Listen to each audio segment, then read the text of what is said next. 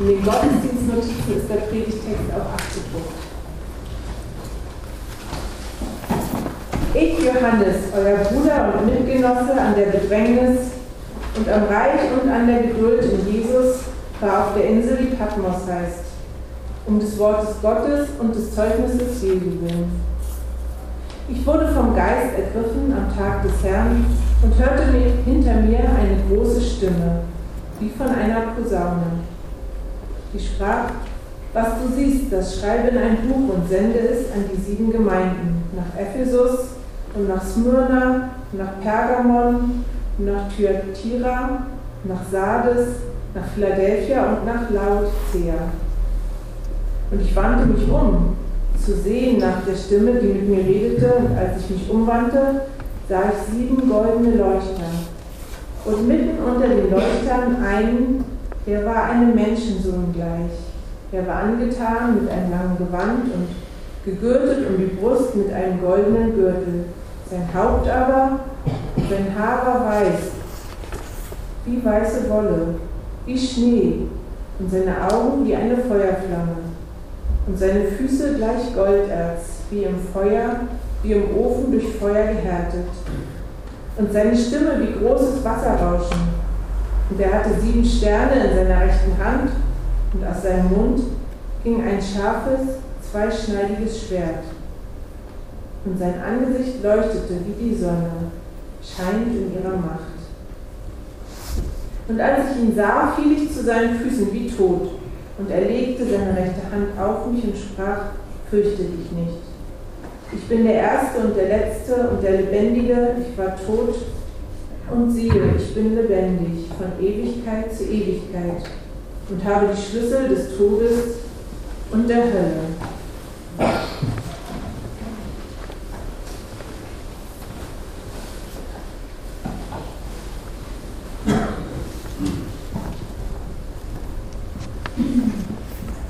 Ich bin froh, dass wir heute hier im Gottesdienst die Posaunen haben der Johanneskirchengemeinde.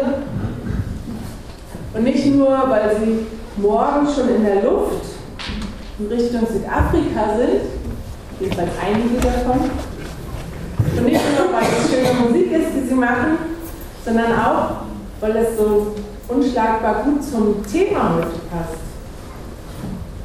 Denn die Posaune ist ein himmlisches Instrument. Das ist mir ganz klar geworden. Und die Posaune wird oft verglichen einfach mit der Stimme Gottes im Alten Testament und auch hier wieder.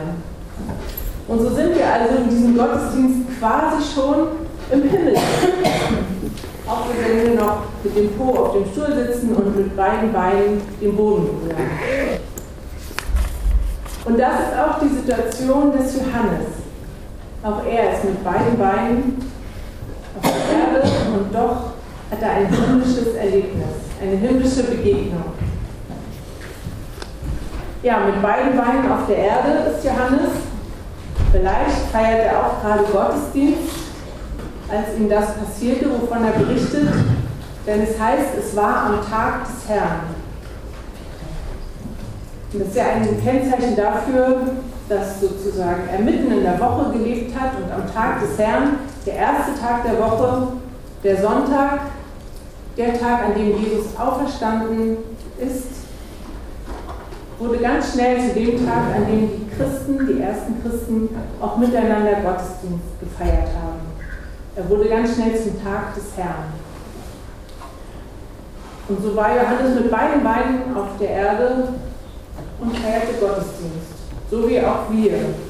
Und auch wenn manche unserer Zeitgenossen vielleicht denken, dass wir deshalb vielleicht schon ein bisschen abgehoben sind, weil wir sonntags früh hätten zusammenkommen, sind wir nicht. Wir stehen mit beiden Beinen mitten im Leben. Das ist genau richtig so.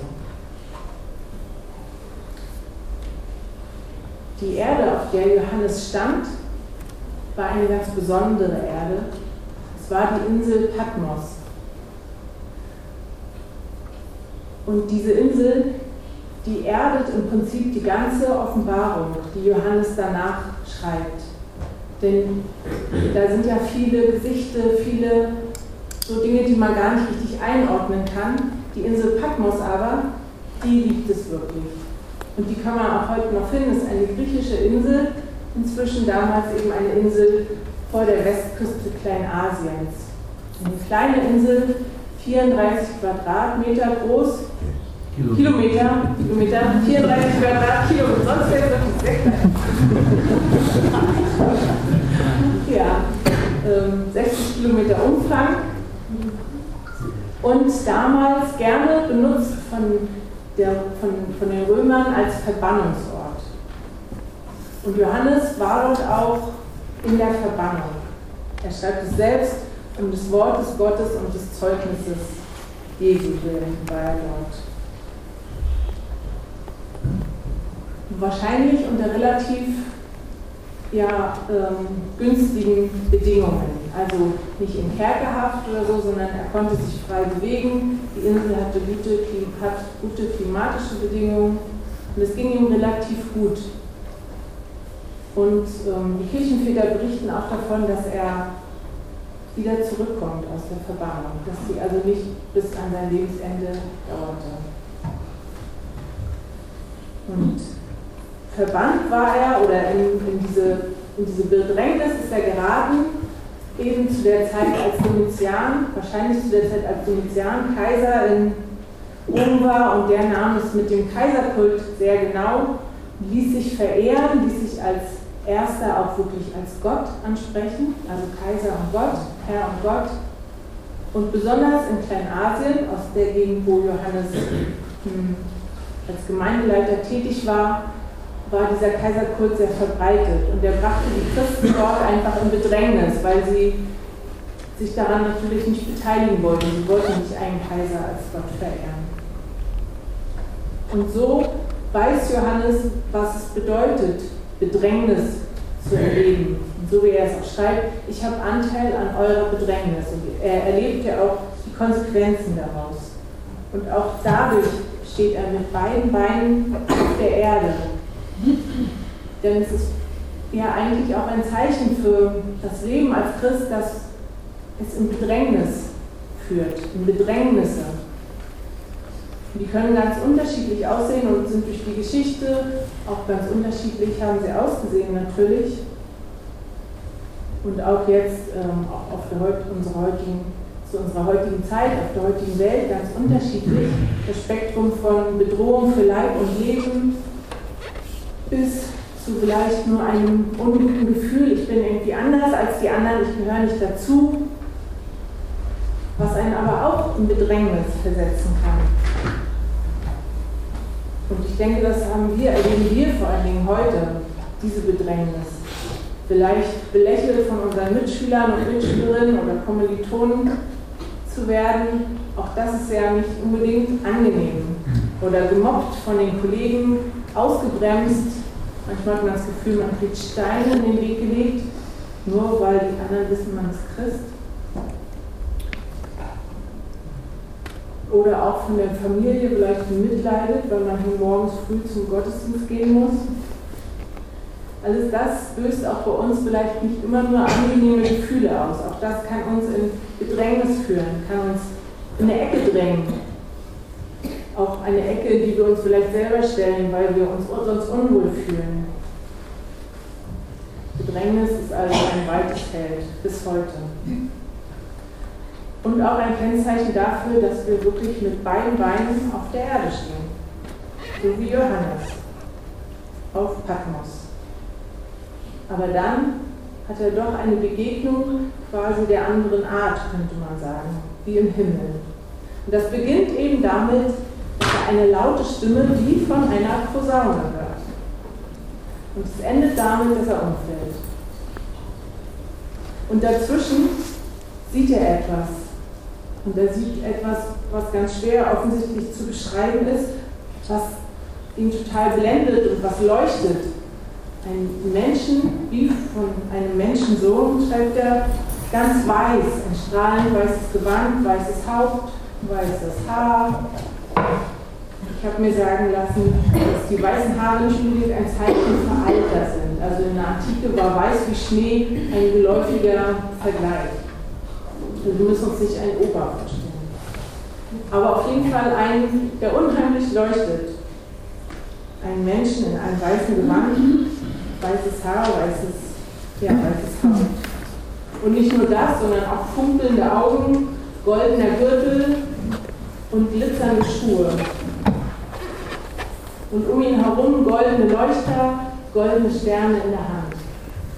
Natürlich haben diese ähm, Dinge, außer dass sie alle leuchten und funkeln und das Ganze quasi strahlt wie die Sonne, in die man ja eigentlich gar nicht so gut eingucken kann, also haben die natürlich auch alle eine einzelne Bedeutung, aber ich will es jetzt nicht alles aufdröseln, vielleicht ein andermal.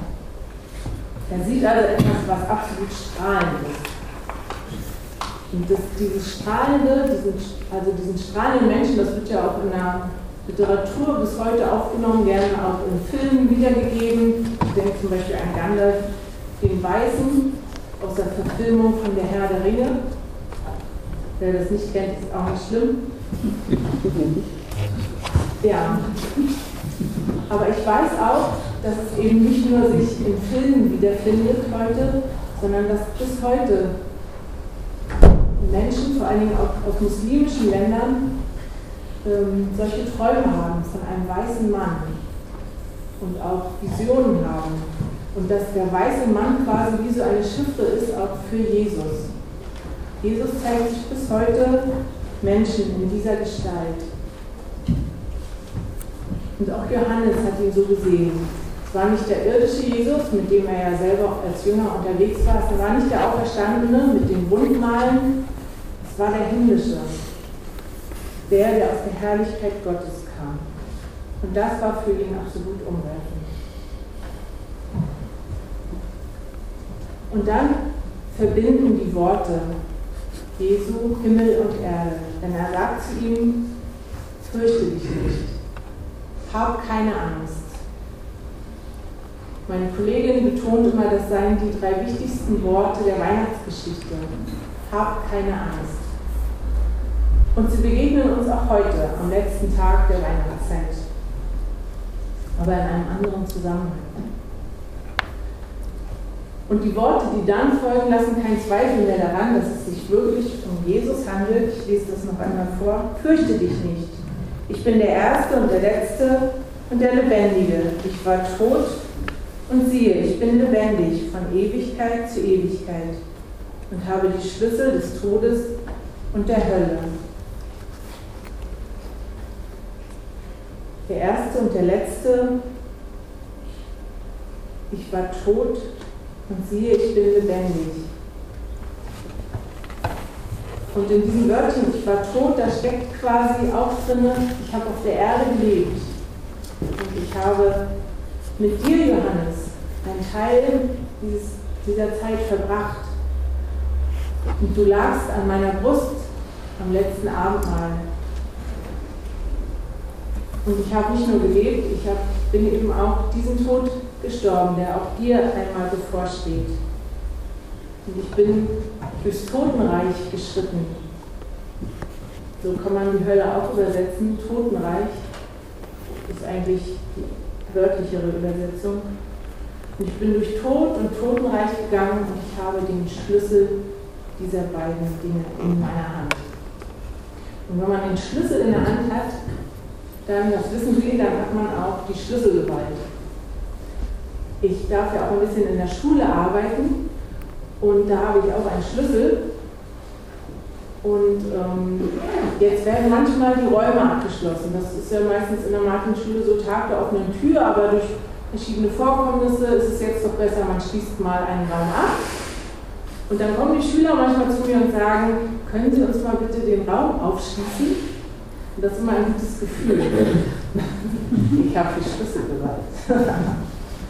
Wenn ich nicht will, brauche ich nicht. Aber ich mache das natürlich. Also den Schlüssel in der Hand haben, das heißt auch, ja, Macht haben. Jesus hat Macht über Tod und Hölle, über Tod und Totenreich. Und das ist ihm nicht einfach so zugefallen, wie jetzt mir, die Schlüssel aus der Schule, sondern das hat er wirklich durchlitten. Er ist gestorben und er ist durch die Hölle gegangen. um für uns quasi die Macht darüber zu haben, damit wir davor keine Angst mehr haben müssen. So wie auch er keine Angst mehr davor hat. Und darum, wenn Jesus sagt, hab keine Angst, dann hat er auch die Befugnis dazu, das zu sagen. Und dann hat das auch eine Bedeutung. Manchmal ist es ja so, auch dass wir besser das annehmen können, wenn wir wissen, jemand hat schon etwas Schweres durchlebt ich, wenn ich mal kurz vor der Geburt stand, konnte ich das besser von Frauen annehmen, die selber schon eine Geburt erlebt haben, wenn die sagen, ich keine Angst, dann okay. Ne? Als wenn das jemand sagt, wo man merkt, er weiß auch nicht so. Also ich hatte zum Beispiel, wollte ich eigentlich gar nicht erzählen, aber kommt mir jetzt gerade so, ähm, bei einer Geburt eine ganz junge Hebammenschülerin und ähm, als die Wehen ein bisschen einsetzen, sagte sie, ja, das tut immer ganz schön weh, ne? das wird noch schlimmer. und ich war so froh, dass die Wehen einsetzen, weil das sollte ja eigentlich losgehen. Und als dann die Frage war, ob ich mit dieser Frau durch die Geburt gehen möchte, habe ich gesagt, nee. ich konnte mir das aussuchen und also es tat mir leid für sie, aber ich habe gedacht, nee, wenn jemand so Angst hat, dann mache ich das lieber mit jemand anderem. Also hab keine Angst, das kann man gut von jemandem annehmen, der da, der da die Erfahrung, wo die Erfahrung auch dahinter steht. Und Jesus hatte diese Erfahrung und darum auch die Befugnis, das zu sagen. Und darum auch kann er das in den Schrecken, der in Johannes gefahren ist, sagen. Und er kann seine Augen heben und kann ihm den Horizont weiten, den himmlischen Horizont geben und sagen, ich habe einen Auftrag für dich. Du hast, auch wenn du jetzt den Eindruck hast, hier auf diesen 34 Quadratkilometern irgendwie ausgebremst zu sein, du hast einen Auftrag. Ich habe noch was mit dir vor. Schreib ein Buch über alles, was du siehst und gib es an die sieben Gemeinden weiter, die ja hier auch genannt werden. Und genauso kann Jesus das auch zu uns sagen. Genau aus dem gleichen Grund, weil er die Macht dazu hat weil er selber Bedrängnis erlebt hat und weil er sie überwunden und besiegt hat. Ich kann sagen, komm raus aus deiner Ecke, in die du dich gedrängt fühlst oder in die du dich hast drängen lassen. Ich habe noch eine Aufgabe für dich. Sei Zeuge für mich. Mit dem, was du sagst, mit dem, wie du lebst, mit dem, dass du einfach da bist und dich nicht versteckst und dich nicht für mich schämst. Mach einfach so weiter. Und dann legt er seine Hand auf den Rücken von dem Johannes. Und auch wir können das manchmal spüren, diese Hand, die uns wieder aufnehmen möchte, wenn wir am Boden sind.